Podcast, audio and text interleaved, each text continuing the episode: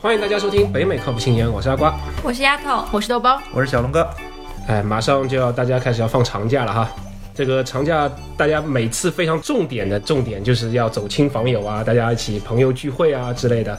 那免不了大家都会遇到像朋友的孩子啊、亲戚的小孩啊之类的，就遇到像熊孩子。我不知道大家听到熊孩子这个词，你们会想到什么？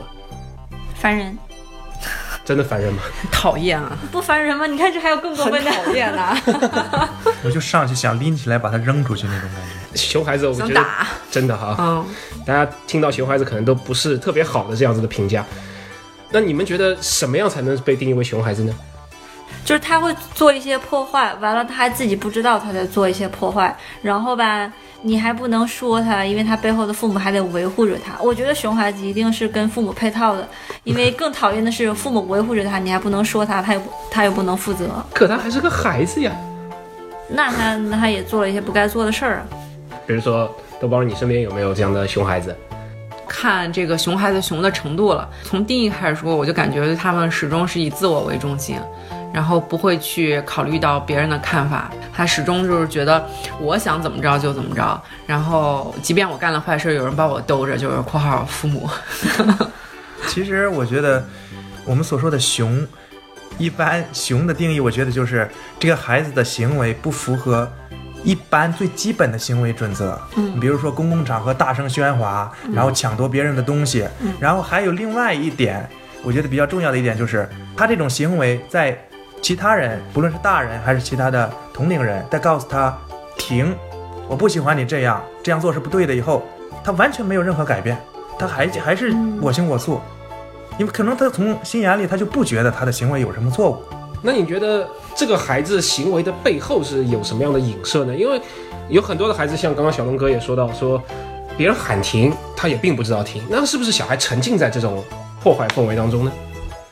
我觉得吧，那小孩他不觉得自己在破坏，他没有他觉得这个意识好玩是吧？他只是按照自己想做的一个事情去做而已，他不觉得这件事情是一个不好的事情。背后原因就是家长，因为家长和孩子相处最多，我们就是带孩子的人，并没有从小给他一个正确的引导。嗯如果他的某种行为在第一次出现的时候给他一个正确的引导，跟你不引导，任任其发展，那是结果是完全不一样的。豆包提了一个非常有意思的点，我觉得是以自我为中心哈。结合刚刚小龙哥说的，你觉得什么样的点才是觉得说是正确的点？就不要去影响到别人，你自己爱怎么闹怎么闹，但是。闭上嘴，然后脑袋里面自己默念各种咒语，说不定不会影响到别人。对，其实我觉得最重要的就是说，像小龙哥刚才说的啊，就是说家长的引导这一块儿，如果在在这个现象第一次出现的时候，你就很明确的告诉他这个不行，那就还好。但是很多熊家长的观点就是，我的小孩儿还这么小，他还是孩子，怎么了啊？你是大人，你就得忍着，这是他们的一个核心问题。嗯对，这尤其在公共场合哈，很嗯很容易遇到这样的状况。对，小孩在那我行我素的，完了大人也不管，对吧？嗯还有我觉得比较可怕的一点就是，很多家长就像都能包容，但是还有一种潜意识的点，就是说他现在小，等他长大了就懂事儿了，智力、心智发育成熟了他就懂事儿了。我觉得这是非常非常危险的一个观点，其实也影射出了一部分家长他懒。嗯，有道理。懒，他就觉得随着时间的流逝，等到十几二十岁的时候，他还能拿拿玩具去砸别人吗？其实你仔细一想，很危险。他到时候可能就是不拿玩具，拿砖头了，甚至发展成为犯罪。很多父母是懒，真的。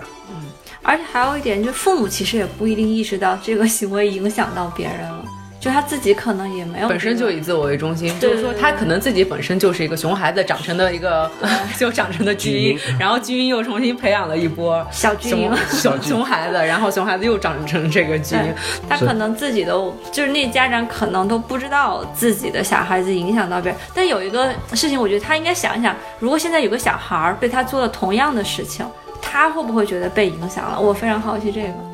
对，我觉得这个怎么来防范这些熊孩子？嗯其中我觉得有一点很重要的一条就是说，以彼之道还施彼身。够狠啊！人家还是孩子呢。真的，我从网上看到有一个例子，就是说，一个朋友带着他爸爸，就是比较上年纪了，还有自己三岁的女儿去商店逛商店，然后就有一个另外一个妈妈带着他七八岁的一个小男孩儿，就在那儿，啊、来回疯，来回跑，然后那个就从那个小女孩后背后吓她。然后就突然的就吼一声，然后小女孩特别害怕，然后告诉她我我很害怕那个，然后家长也告诉她我的女儿还小，你不要这样吓她。然后小男孩就觉得啊我是在开玩笑啊，然后那个还要跟那个家长摆架子要动手的感觉。他妈妈就在离他一米以外的地方，然后他就他就没有任何阻拦的迹象。当事人的父亲全程一点话都没说，但是要快离开商店之之前，他默默地走到了那个小男孩背后，嗷的一声就 就吼了一声，中气也非常足，整个商店的人都都惊了。然后小男孩当时吓懵了，吓懵了然后回过头来，然后他爸爸一脸慈祥的笑容跟他说：“啊，我跟你开个玩笑啊。”然后就走了。然后我觉得那个小男孩会记得记忆的非常非常深刻。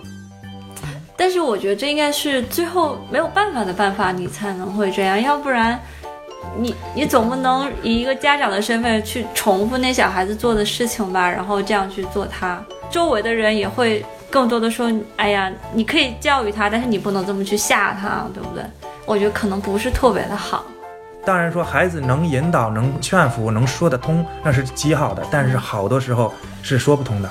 要能说得通，他也其实就不是熊孩子了。是嗯啊，很多时候啊是这样，就是家长，就熊孩子的家长，他没有办法很容易去去接受别人来批评他，嗯，嗯，这个很很难。就是说没有文化差异，我觉得任何一个文化都是这样，就是你你要是直接 approach 说，我觉得你这样做是不对的，然后或者应该怎么着，然后通常情况下，家长就是第一时间是反应就是你 why 凭什么教育我？对你为什么要为什么说你说我是不对的？对我觉得你你也不对，所以就是说，这个能做到这样子的换位思考的，啊、他就他也不会做成熊熊孩子。对对，没错所。以我刚刚听懂了，就是说熊孩子有一个很共性的一个特点，就是以自我为中心。那么对应的熊家长，他也是这样子的一个情况嗯发生。所以就是说，你只要不来烦我，我管不着；你只要烦到我身上来，其实就像你刚才说的，还是懒，就是只要不烦我，我可以干自己的事，你烦别人无所谓。其实还是一以自我为中心，然后二就是懒。是他们是懒什么呢？或者说他们在忙什么呢？他们为什么就不能花点时间好好教育自己呢？这个我觉得跟孩子数量没有什么关系，是这还是一个教育程度也好，然后你的这个素质也好，它是一个积累的一个过程，可能几代人下来之后就会会有有所改变。对，对我非常同意豆包说的，就是他刚才提到了一个受教育程度，嗯嗯，然后我觉得这一点是非常重要的。我觉得就像你们你们刚才说的，可能熊家长生了熊孩子，熊孩子又生又生一堆熊孩子。如果能摆脱这种现状的一个，我觉得比较根本，然后比较有效的方法，就是说提升某一代的受教育程度。嗯，但是你们有你们有没有觉得最近应该就是最近几年吧，“熊孩子”这个词儿越来越多，现象越来越多，是一个加剧的现象。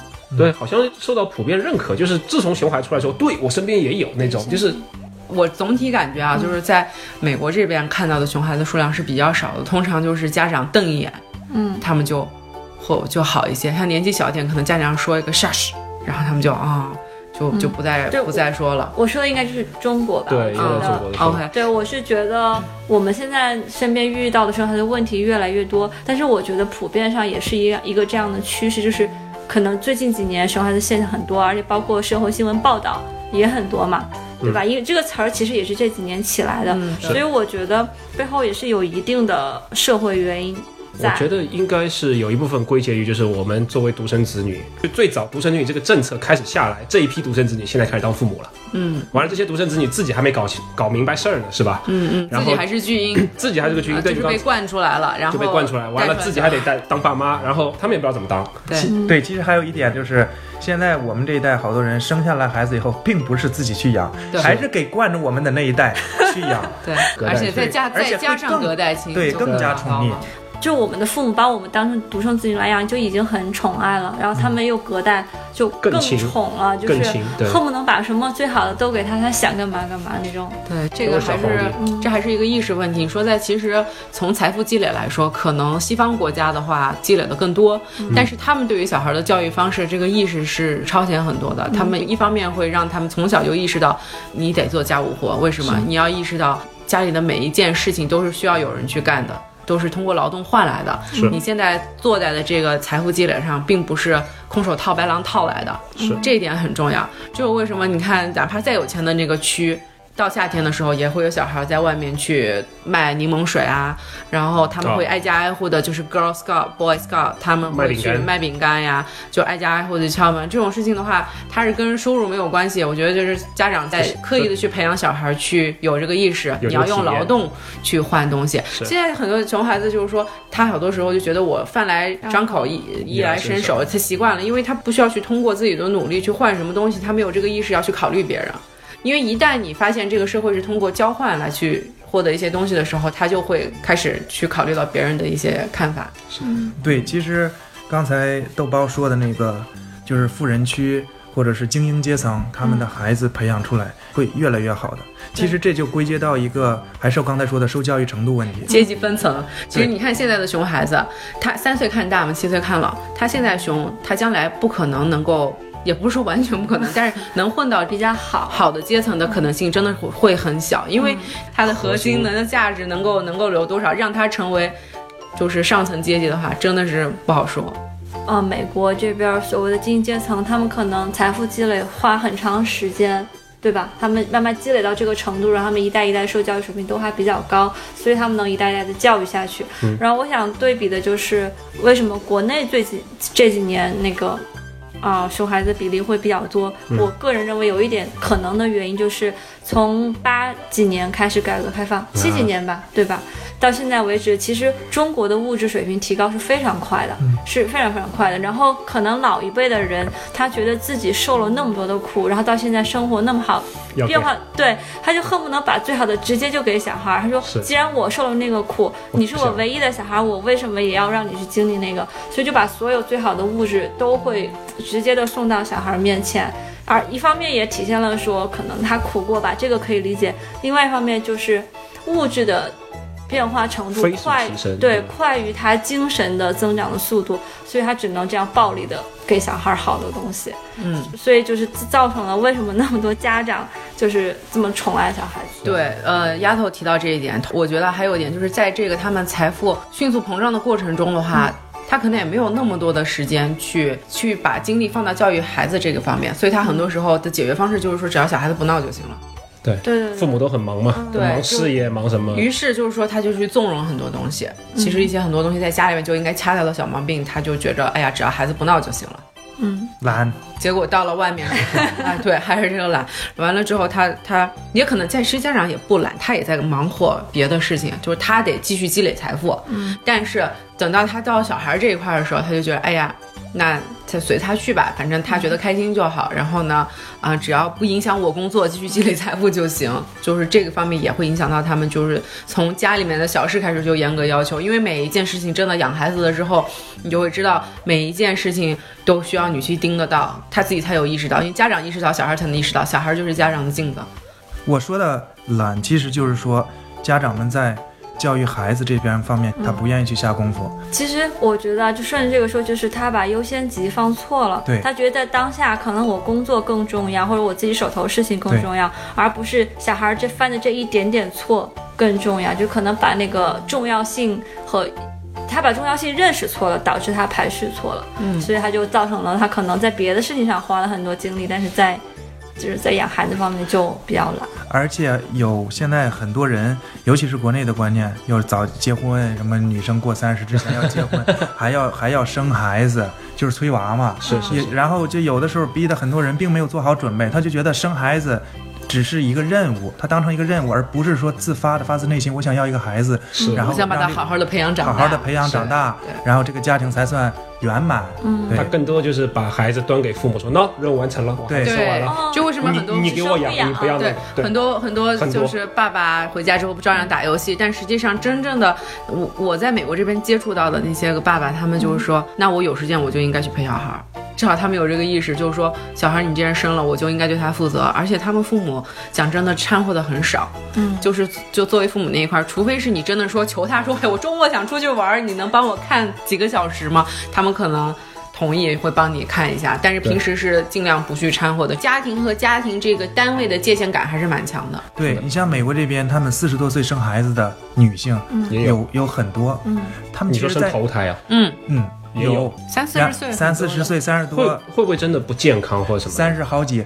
其实从医学上来讲，确实是更早一些好一些，但是在那时候他们是财富积累到一定程度了，然后也确实任想要孩子。何任何事情都稳定了，精神也成熟了。还有另外一方面，有的玩儿也玩够了，他就觉得这时候对我做好完全要孩子准备，生了孩子以后，我就能全身心的投入到对孩子的培养上嗯上上。的确是这样。那你也不得不说，现在国内的压力确实也大。我如果一个父母他们比如说工作压力特别大，房贷交不起，车贷交不起，朋友圈里面也有各种自己的同学在那儿炫富，然后我哪有时间管他小孩？他只要不在那儿闹，自己看动画片玩的，就就让他去呗。嗯，所以这也就是造成了一种过度的纵容。对对，这也是一方面的原因。对，还有一个方面，我想起来前阵子这个俞敏洪被攻击的这个事情，就是他不是对于中国女性，可能也是被啊断章取义了，就是对中国女性的这个做了一番评论。我觉得他其实说的也有一定道理，就是说，啊、母亲在一个家庭里面的地位就是真的非常重要，就是他这个角色，啊、父亲就是说可能真的是需要在外面打拼或者怎么样。那么在家里面经常跟孩子接触的母亲到底扮演一个什么角色，真的很重要。对于女性来说，可能也有点不公平啊，凭什么什么事情都要你？但是的确就是这个角色就是很重要，因为他他承上启下，你上面你要孝敬老人什么的，然后下面这个孩子的教育就是能影响到三代甚至四代，所以我很赞同，就是说女性一定要受教育，这个社会女性的受教育程度越高，她就是能对后面可能三代四代的影响会非常的大。因为你像豆馅儿，他现在这个年纪，他现在两岁半，他基本上什么事情你跟他讲，他都懂了。那你这个时候如果跟他界限不划清楚，就说什么事情该做，什么事不该做，我不敢保证，他到他长大之后就肯定就是也是熊孩子的那种嗯，啊。但是现在我就是尽可能的跟他说，你这个事情为什么不能做？如果一遍不行，两遍不行，三遍我就吼了。我吼还是吼的，嗯，他你要跟他总是跟他好好说，他可能意识不到事情的严重性。吼，但是不打。目前还没有动过手啊，还没有到那个阶段。但是就是说，我们现在说的这个熊但是 有但是，保证。因为是这样，就是孩子他有几个叛逆期，嗯啊，你你要是在这个叛逆期，哎，就像丫头说的，我感觉那个熊孩子越来越多，那是可能是你碰巧遇到了他的叛逆期。在叛逆期的小孩儿就是非常难搞，你跟他吼啊打呀、他可能就是听不进去。那可能到这个阶段，作为不为人父母的局外人，可能就觉得没法理解。对，没法理解到这一点的。但是如果你作为一个父母，你从他十八个月以前有有十次跳跃期，每次跳跃期小孩都很难带。那如果没有做过父母，不了解这个生理过程的，他可能就说这小孩怎么那么烦啊，对吧？但那十八个月以后到十三岁之前吧，好像还在他还是会有这个叛逆期。那这些个叛逆期过程，你每一次可能不小心被外人遇到，他就会觉得你这个小孩好烦。对希望我们都是断章取义吧，每个孩子都有都有这么一个时段或者时刻，对，然后被我们正好碰巧遇上了。每个熊孩子在熊的时候，都是有一些呃失去理智或者也好疏于父母的管教也好，这样对，比如说社会会对他自己会对他父母会有什么危害没有？就他如果持续这样的话，真的发展成一个熊孩子的话，他会怎么办？他可能自己都不知道是不是，他自己都是张白纸，他不知道自己变熊，啊他自他他自己还沉浸在自己的世界当中，他可能觉得他还自己做一件很正义的事情。嗯，比如说我记得我小时候演奥特曼，我就记记得特别喜欢破坏那些花坛里面的小花小草，过去踢一脚，其实也是个很熊的表现。现在回想起来，嗯，如果有人看，说不定也就制止我了。首先我觉得他有可能会发展成一种比较极端的性格。然后，比如说他很多行为，他觉得是正确，但是周围所有人都觉得他不是正确的，然后就比较讨人厌，讨人厌然后他还要一意孤行，这样他就很难融入社会。一个难以融入社会、融入群体的人，性格就会越来越极端，然后就犯罪了，对自己的伤害、对其他人的人身伤害的可能性就要大很多。也可能成长为一个巨婴。我可能小的时候肆意妄为惯了，我觉得我进入社会之后，所有的人也会让着我。嗯嗯，于是他们就会不仅是孤僻啦，他这个可能就是整个都没法生存了。对比如说前阵子在重庆那个公交车坠江那个事件，啊，我觉得那个人就是一个巨婴啊，就完全不管不顾，说车上有那么多的生命，那么背后有那么多的家庭，我觉得我坐过站了，我就应该要停车，我就应该下车。不是司机当时应该停住车，对不对？就是说不跟这种人闹。但是绕回来说，还是这个姐们儿，她真的就是一个巨婴性格。我就是应该让全车人就陪着我。啊、去去去闹，对，或者是说承受一切后果，像这种巨婴现象，我们只能说有些就心智不健全的人现在也变老了，或者变父母了，嗯甚至在对越来越多，然后真的他们的后代也没有办法去保证他们的什么所谓受教育程度也好，这个对于大众的行为礼仪各方面的培养也好，对就是越。其实真正这种精英学校，你会看到他们非常在意这个小孩的一举一动，是是不是在有那个苗头是吗？对你要是你要是一旦做的不对的话，就必须得给掐掉的。的确是就是从一点一滴去抓起，因为只有你养成了一个好的习惯，才能在以后。可能有成功的可能性，不一定说你有好习惯一定会成功，但是成功一定建立在好的习惯上。你能不能自律，不应该影响别人的时候就不去影响别人。说了那么多，你们觉得有什么样的能够避免，就是说你受熊孩子的困扰？在座有没有什么好的方法？你们觉得可以提醒，比如说那些家长，你们的孩子现在有点熊，或者是说啊、有没有什么好的建议，好的建议？对，能够给到父母或者给到孩子。你说，如果是从局外人说的话，看是什么关系吧。嗯比如说，如果是跟我真的非常非常亲密的朋友，我可能会私下里会提醒他，就是会直说是吗？对，会直说，因为我觉得这个东西，哪怕你这一时做了一个恶人，嗯，但是如果这家长真的就是说值得你去这样说，而且你你真的关系够铁的话，我觉得他们会 take。良药苦口嘛，可能刚开始会觉得说，哎呀，你怎么说话那么难听，或者是说你凭什么来说我？但是最终他会意识到这个提的建议是对的，是好的。嗯啊，但是如果在公共场合，那就另说了。这可能也是现在基于就是我们俩关系好，是吧？对，就是你的话我听得进去，所以我才能能够接受。这其实我觉得正常的父母应该也会很拒绝别人去来教育我们家的孩子。如果我有孩子的话，如果从一个公共角度的话，我觉得还是媒体的力量是很大的。像我们现在之所以看到熊孩子越来越多，说明大家有这个意识了，意识到这个东西是不对的，所以才给他打标签熊孩子。如果大家都是始终是觉得 OK 这个东西是对的，我们这样做是好的，嗯，那就不会去打这个标签了。就说明现在这个社会，就是咱们已经开始去去意识到这个有这个问题了。我的建议是建立在那个家长有这个意识的基础上。嗯，如果他的小孩子犯了错，这个家长要能够接受说这个小孩儿他也需要承担一定的后果，你不要总担心说这个小孩承担不了，然后我就帮他都给都给担兜了，或对对，都给兜了，然后就跟其他人赔礼道歉，但是不让这个小孩儿去做一些什么事情来承担这个后果，是这样的话其实也。我觉得就是也没有什么用，你必须让那个小孩自己意识到他做这件事情导致了什么结果，比如说可能其他的人会批评他，或者说他必须要接受这件事情的后果。对，就举个例子吧，就是比如他中午饭不好好吃，你下午就不要给他零食，他就会饿。到了晚上，他就会知道哦，现在是饭点儿，我要好好吃饭。嗯，对对，对，给他一些相应的惩罚，嗯，丫头说这个不算是惩罚，他这个是规则，算是你要对从小建立一个规则。哦，对他这都不算是。惩罚。这不是惩罚，这只是让他意识到自己做的事情会导致这样的后果。如果他下次再这样做，就还会有这种不好的结果。对，我觉得这点非常重要。比如说，他想看电视，就跟你说看一集。嗯，你要是想看一集，看完一集我们就去睡觉，要么要不然你一集都别看。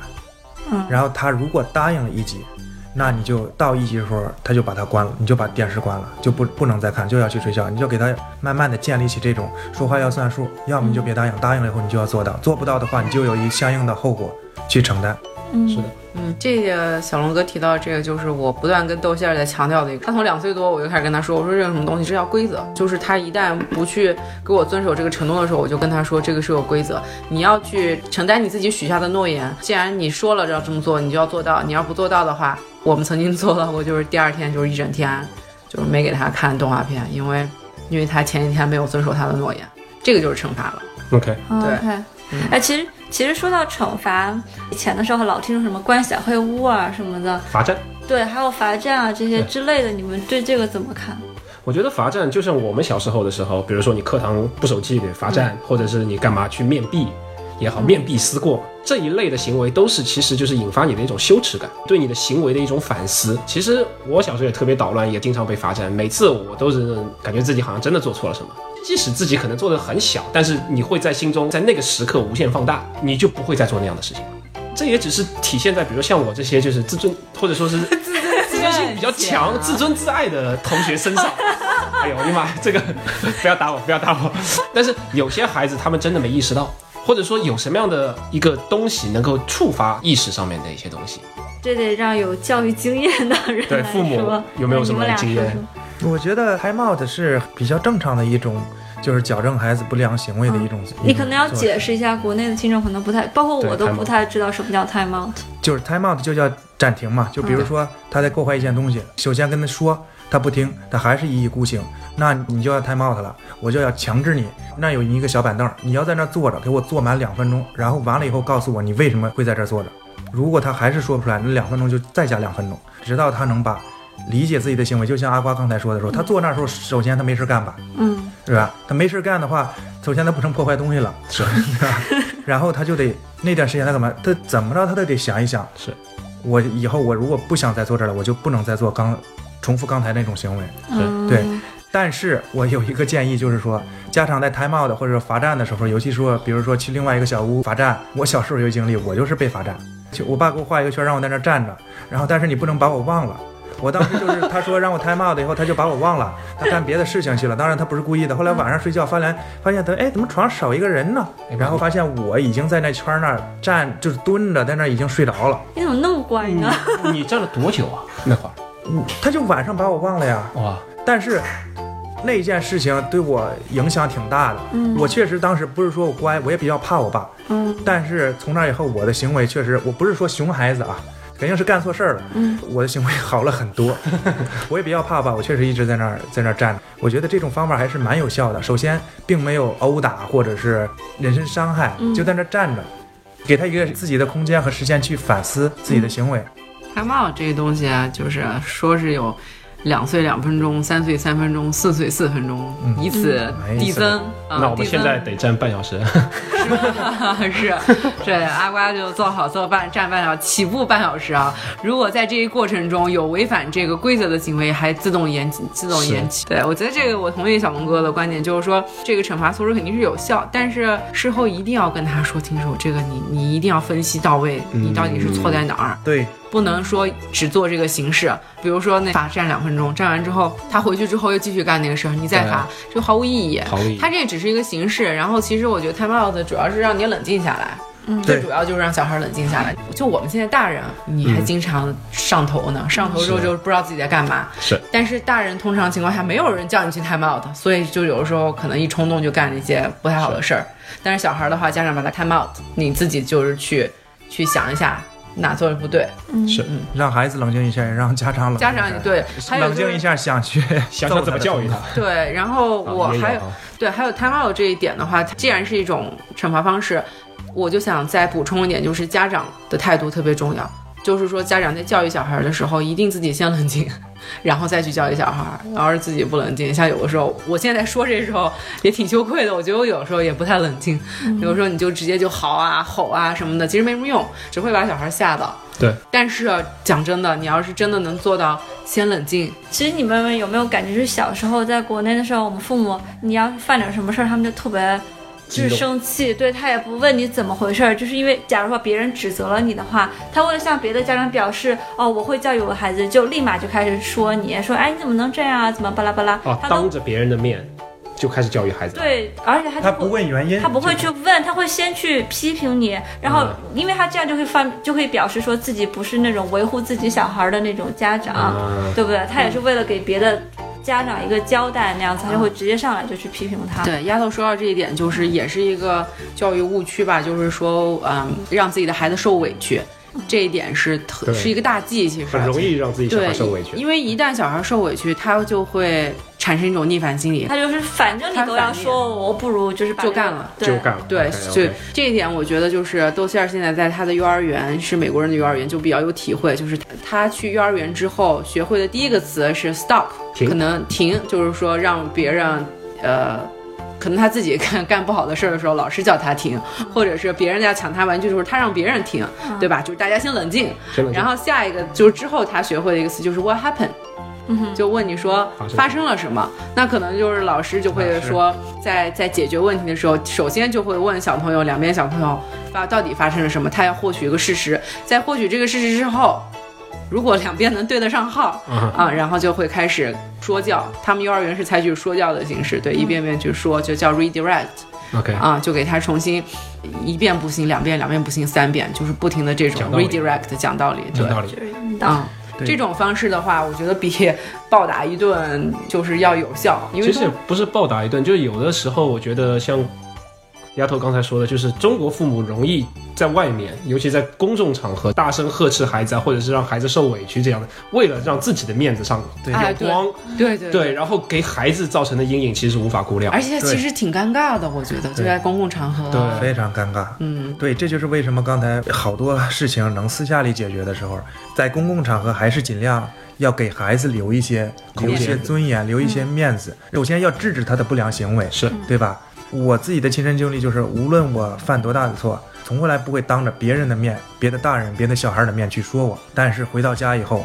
啊，就圈儿，就是 就就画个圈儿一个圈儿罚站，但是有的时候也有身体上的一些惩罚。啊，嗯，会打。对暴打。我，我被打过，这个这一点是肯定的，但是我从来没有怨过我爸。男孩子嘛，是吧？你被打过吗？打呀，我妈打，拍两下自己先晕了。而且有一次，那时候网吧刚兴起，啊然后呢，我去网吧，我爸呢，他又从别处听说网吧对人危害很大，不好，然后有一次我跟我妈去晚市买菜，我让我妈自己先回去了，结果我就自己溜到网吧去了。我爸说过了这么长时间怎么还没回来？他说是不是去网吧了？然后他去网吧了。去网吧以后，他就在后边看了我十来分钟吧，他发现我没有意识到他在，然后他干了件什么事呢？他就去旁边掀那个窗户帘子。他这一个动作的时候，正好在我旁边，我才发现我爸来了。然后当时我心里虚，一不是都不是虚了，你 都是都是我说这事儿肯定坏了，但是我能我能知道他在那个那个场合挤满人，他绝对不会说我半句，然后果然跟我料想的一模一样，然后说，啊、我们该回家吃饭了。其实那时候我已经把电脑已经下了机了，然后我都没来得及交钱什么的，我就说这这顿顿打的是肯定免不了的，因为我知道。然后我爸说，嗯、走，我们回家吃饭了，到吃饭点了。然后出去以后让我自己跑回家，然后他当时开摩托车嘛，他自己开摩托车，然后那时候很晚了，我自己穿越了一片坟头什么的，当时一点都不害怕坟头了，我就知道回家会挨打。然后到家以后，那是我爸有生以来打我最狠的一次，当时真的一点感觉不到疼，因为太害怕了。然后 就是事后我并没有任何责怪他的，因为我我当时分析他为什么这点事情，我第一次去网吧他就打我这么狠，嗯，因为他可能意识到网吧危害很大，如果不及时制止我，可能危害无穷。所以说他第一次就想给我使劲扳回来。然后当时我并没有，我不但没有怪他，然后我意识到他真的是用心良苦，因为他从来没有那么狠打过我，而且这是第一次，我就知道他肯定是不能让我误入歧途。但是我能体会到用心良苦。多大那时候？那时候刚上初中，其实他给我这么大的自由，我特别感激他。对然后我特别体会他的用心良苦，第一次那么打我，然后完全意识到他身为一个家长对我是一个什么期望。这么分析吧，小龙哥是属于有自知之明的那种娃。对你要是遇到那种就是就是真的是那个脑子不清楚的熊娃，没用，没用，打死都没用。有的时候，其实我觉得从另一个层面上来说，我觉得其实还是要对熊孩子要有信心。如果他还小还年轻，有机会办有机会扳回来的，对，是吧？你也要你也要相信熊孩子心里面开始都是一张白纸，大家自己心里面都会有一块区域留给羞耻心啊、自尊心啊这些东西。你一旦触发到他了，他还是会有机会想到哦，刚才我做错了。这个还是得建立在智力的基础上，因为人生而不平等，这是实话，没有办法。有的小孩他智商高，他就是能意识到；有的小孩智商低，他怎么着你都他都意识不到。就是这个可以讲有的可以，但是那段自我分析确实太感人了。太感人，太感人，真的。那我们刚才聊了这么多，也给大家各种建议哈，希望大家今年在长假里面可以过个安稳的、啊愉快的长假。大家希望大家身边的熊孩子越来越少吧？对，希望大家熊孩子越来越少。对，因为大家都能意识到这个问题之后，就应该会慢慢好转。啊，还有这些个父母们、准父母们，大家一定要有这个良好的社会责任意识，不要教育说熊孩子祸害社会。对，宁宁可自己教育孩子，如果真轮到别人或者社会去教育你的孩子的时候，那时候晚了，就不是不是说晚了，那时候他付出的代价会要大很多很多很多。对，子不教父之过啊，希望大家还是记住这一点。也聊了很多啊，然后谢谢两位在职的父母 跟我们讲这些经验，也介绍了很多就在美国教育小孩子的经验吧。也不是说中国就教育不好，只不过大家互相交流一下这样。对比较好嘛。嗯。然后最后呢，还是来宣传一下我们的平台，呃，北美靠谱青年是是在喜马拉雅上首播，然后我们有自己的公众号，大家在微博、Podcast、YouTube、微信上面搜索“北美靠谱青年”都能找到我们。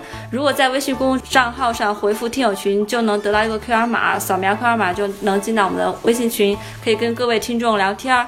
然后大家如果对节目有具体的想法呢，可以发邮件给我们，邮件是八零 talkshow at gmail 点 com，八零是数字的八零。谢谢大家。拜拜。拜拜。拜拜。